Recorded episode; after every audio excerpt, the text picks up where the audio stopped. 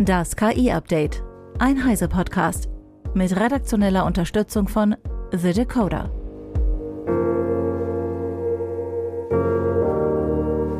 Ich bin Isabel Grünewald und dies sind heute unsere Themen. Ein Jahr ChatGPT. Datenschützer fordern klare Regelungen für Basismodelle. KI-Tool GNOME beschleunigt Kristallforschung. Und Amazon stellt generative KI für Unternehmenskunden vor. OpenAI-CEO Sam Altman schrieb in der Nacht zu Donnerstag auf X, ehemals Twitter, heute vor einem Jahr saßen wir wahrscheinlich gerade im Büro und gaben ChatGPT den letzten Schliff, bevor es am nächsten Morgen an den Start ging. Was für ein Jahr. Tatsächlich hat kein KI-Unternehmen in den vergangenen zwölf Monaten einen derart raketenartigen Start hingelegt wie OpenAI. Ein paar Tweets und ein Chatbot genügten, um ChatGPT über die Grenzen der IT-Presse hinaus weltweit bekannt zu machen.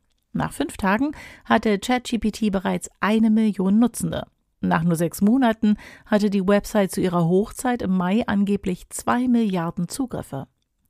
Im Deep Dive morgen sprechen wir über all die Entwicklungen, die der Start von ChatGPT mit angestoßen hat. Kurz vor dem Jahrestag war OpenAI wegen der Querelen um Altman in die Schlagzeilen geraten.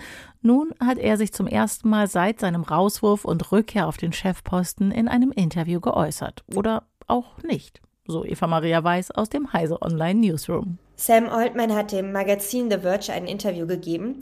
Darin gibt sich der neue und alte OpenAI CEO allerdings ziemlich maulfaul.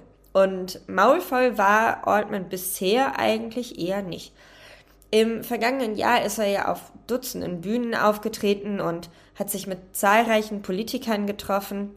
Auch gerade zwei Tage vor seinem kurzfristigen Rauswurf hat er noch einem Podcast ein Interview gegeben, in dem er ja ganz üblich über die Bedeutung der Technologie spricht und darüber, dass KI gefährlich werden könne und wie sie regulieren müssen und im Griff haben.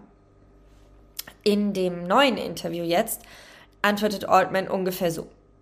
Das müssen Sie die anderen fragen. Warum er rausgeworfen wurde? Das soll doch mal der Aufsichtsrat erklären. Warum Ilya Satskiva quasi die Seiten wechselte? Ja, die Frage müsse er beantworten. Ja, so geht das die ganze Zeit. Der Chief Scientist, also Ilya Satskiva, war ja, erst für den Rauswurf Altmans äh, verantwortlich, soll dann aber maßgeblich mit verhandelt haben und daran beteiligt gewesen sein, dass er doch zurückkehren konnte. Was Altman zugibt, dass Project Q-Star oder besser die Tatsache, dass es dieses Project Q-Star überhaupt gibt, sollte offensichtlich nicht an die Öffentlichkeit gelangen. Das sei ein unglücklicher Leak dieses Projekt soll angeblich einen deutlichen Schritt in Richtung einer AGI gezeigt haben und es wird als Grund für die Zerwürfnisse bei OpenAI gehandelt.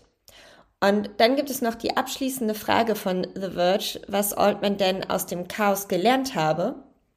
Und das kann er zunächst nicht beantworten. Er soll dann aber später nochmal angerufen haben, um eine Antwort zu geben. Und so habe er gelernt, dass OpenAI auch ohne ihn zurechtkomme. Und das empfindet er als etwas Positives, weil es ihm zeige, dass er entweder sehr gute Leute in leitende Positionen gebracht hat oder dass er die Menschen gut angelernt hat. Dankeschön, Eva. Die bekannte KI-Ethikerin und Linguistin Emily M. Bender hat sich im Interview mit MIT Technology Review zum Führungschaos bei OpenAI geäußert. Sie warf dem ChatGPT-Entwickler Unreife und Aufmerksamkeitssucht vor. Redakteur Ben Schwan mit den Einzelheiten. Ein gut geführtes Unternehmen hätte nicht so einen öffentlichen Nervenzusammenbruch gehabt, sagte Bender.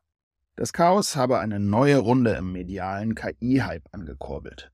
Bender ist besorgt über Menschen, die Anwendungen auf der Grundlage von Textgeneratoren wie ChatGPT erstellen, die dann als Ersatz für wichtige soziale Funktionen wie Bildung, Gesundheitsfürsorge Journalismus, Psychotherapie oder Rechtsberatung dienten. Die Systeme reproduzierten dann auf viele Arten Vorurteile und könnten dazu benutzt werden, Diskriminierung weiter zu verfestigen. Außerdem sei sie besorgt über die Normalisierung dessen, was sie plumpen Datendiebstahl nennt. Dieser sei notwendig, um die riesigen Informationsmengen zu erzeugen, die zum Trainieren der OpenAI-Systeme benötigt werden. Bender warnte auch vor den Arbeitspraktiken bei der Bereinigung des KI-Outputs und den Umweltauswirkungen, die die KI-Systeme hätten, etwa beim Energieverbrauch. Die neuen synthetischen Medien verschmutzten unsere Informationsökosysteme, meint Bender. Vielen Dank, Ben. Rechtsunsicherheit bei künstlicher Intelligenz schadet Bürgern und Unternehmen. Darauf weist die Konferenz der Datenschutzbehörden des Bundes und der Länder kurz DSK hin. Entsprechend fordert sie, dass in der geplanten EU-Verordnung für künstliche Intelligenz eine sachgerechte Zuweisung von Verantwortlichkeiten entlang der gesamten Wertschöpfungskette vorgenommen wird. Zu Deutsch, Firmen brauchen klare Vorgaben für ihre rechtliche Verantwortung, damit die Risiken von KI beherrschbar bleiben. Die EU-Verordnung sollte daher für alle Beteiligten, auch für Hersteller und Anbieter von Basismodellen wie GPT, Lambda oder Lama, festlegen, welche Anforderungen sie erfüllen müssen. Die DSK stellt sich mit ihrem Appell gegen die Bundesregierung. Die Regierungen Deutschlands, Frankreichs und Italiens werben nämlich für ein sanktionsloses Konzept der Selbstregulierung bei KI-Modellen, die auf breiter Datenbasis trainiert wurden und an eine breite Palette unterschiedlicher Aufgaben angepasst werden können. Google DeepMind hat ein KI-Tool namens GNOME entwickelt, das den Prozess der Entdeckung neuer Kristallstrukturen revolutioniert. Es hat bereits über 2,2 Millionen neue Kristalle vorhergesagt, darunter 380.000 besonders stabile Verbindungen. GNOME nutzt Graphennetzwerke, um geeignete Kandidaten für neue Kristalle vorzuschlagen und deren Stabilität vorherzusagen.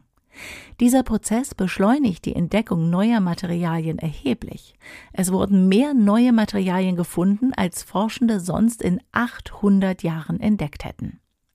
Das KI-Tool wurde zunächst mit öffentlich verfügbaren Daten trainiert und dann durch Active Learning verbessert. Dabei schlug GNOME neue Materialien vor, deren Stabilität mit Hilfe der quantenphysikalischen Dichte-Funktionaltheorie überprüft wurde. Diese Ergebnisse flossen wieder in das Training ein, wodurch die Entdeckungsrate von GNOME von etwa 50 Prozent auf über 80 Prozent gesteigert werden konnte. Ein experimentelles Roboterlabor namens A-Lab konnte bereits innerhalb von 17 Tagen erfolgreich 41 der von GNOME vorhergesagten Strukturen herstellen. Allerdings könnten Systeme wie GNOME mehr theoretische Strukturen finden, als selbst automatisierte Labore herstellen könnten. Daher besteht noch Bedarf an einer KI, die vorhersagt, welche Strukturen es wert sind, synthetisiert zu werden.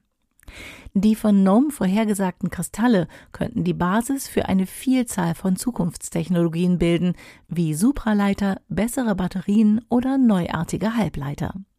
Die Daten der 380.000 stabilsten Kandidaten stehen nun auch anderen Forschenden auf der ganzen Welt frei zur Verfügung, um mit deren Hilfe neue Technologien zu entwickeln. Amazon integriert gleich eine ganze Reihe neuer KI-Anwendungen in die Produkte für Unternehmenskunden seines Amazon Web Service. Sie sollen auch Endkunden zufriedener machen und den Unternehmensmitarbeitenden im Kundenbereich dabei helfen. Die generativen KI-Anwendungen lassen sich an die Bedürfnisse von Unternehmen anpassen. Dafür benötigen sie allerdings die entsprechenden Daten. Amazon Q wird in Connect als Chatbot Antworten geben und bei Handlungen helfen können, Q ist quasi die Erweiterung und Unterstützung von Menschen im Kundenservice. Auch die Amazon Connect Contact Lens wird um KI-Tools erweitert. Sie ist für die Analysen und das Qualitätsmanagement zuständig. Dank generativer KI bekommen etwa Callcenter bald KI-Zusammenfassungen, in denen Trends, Auffälligkeiten und weiteres aufgelistet wird. Mit Amazon Lex können eigene Chatbots und interaktive Voice Responses entwickelt werden. Die Chatbots lassen sich offensichtlich relativ einfach von Admins erstellen. Es bedarf ausschließlich natürlicher Sprache als Prompts, weil auch hierbei freilich KI hilft. Mit Titan springt Amazon schließlich auf den Zug der KI-Bildgeneratoren auf. Per künstlicher Intelligenz lassen sich damit fotorealistische Bilder in Studioqualität aus einfachen Textvorgaben erzeugen. Nach einer ersten Einschätzung von Ethan Mollick, Professor an der Wharton School, handelt es sich bei Amazon Q eher um einen Chatbot der Klasse GPT 3.5, der nicht mit dem GPT-4 von OpenAI mithalten kann.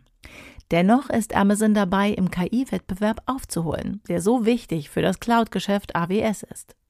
Das Unternehmen will bis zu 4 Milliarden US-Dollar in das KI-Startup Anthropic investieren, das mit OpenAI konkurriert, entwickelt eigene KI-Chips und soll mit Olympus ein eigenes großes Sprachmodell auf GPT-4-Niveau trainieren. Das war das KI-Update von Heise Online vom 30. November 2023. Eine neue Folge gibt es jeden Werktag ab 15 Uhr.